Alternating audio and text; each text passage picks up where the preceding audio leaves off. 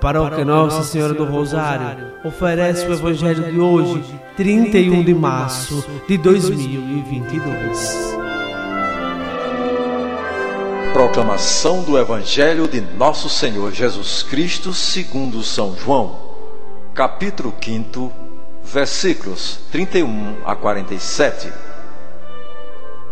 Naquele tempo disse Jesus aos judeus: Se eu der testemunho de mim mesmo, meu testemunho não vale. Mas há um outro que dá testemunho de mim, e eu sei que o testemunho que ele dá de mim é verdadeiro. Vós mandastes mensageiros a João, e ele deu testemunho da verdade. Eu, porém, não dependo do testemunho de um ser humano mas falo assim para a vossa salvação. João era uma lâmpada que estava acesa e a brilhar, e vós com prazer vos alegrastes por um tempo com a sua luz. Mas eu tenho um testemunho maior que o de João, as obras que o Pai me concedeu realizar. As obras que eu faço dão testemunho de mim, mostrando que o Pai me enviou. E também o Pai que me enviou dá testemunho a meu favor.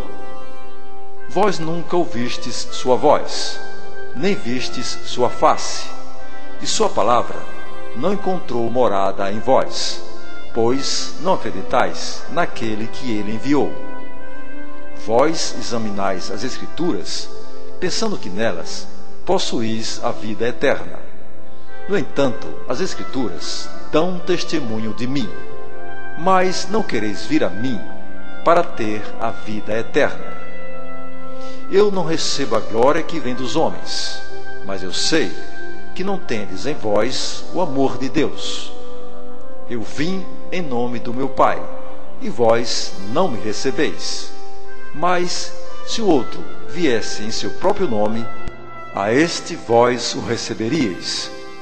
Como podereis acreditar vós que recebeis glórias uns dos outros, e não buscais a glória que vem do único Deus.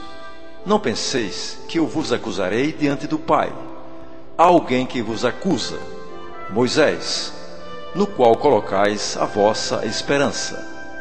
Se acreditasseis em Moisés, também acreditaríeis em mim, pois foi a respeito de mim que ele escreveu. Mas, se não acreditais nos seus escritos, como acreditareis então nas minhas palavras? Palavra da salvação.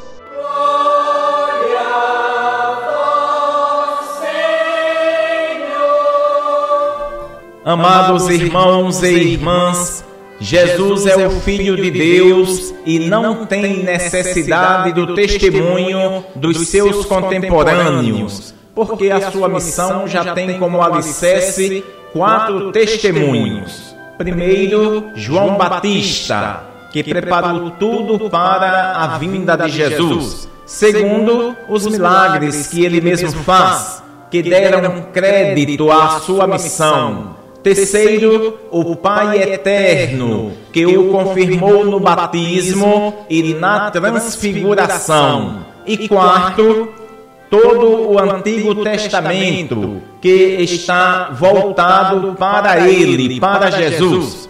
Estes testemunhos põem em evidência que não é Jesus que busca a sua própria glória. Jesus é o enviado do Pai para ser glorificado por nós, uma vez que esta é a vontade do próprio Deus os judeus, infelizmente, não foram capazes de compreender isso.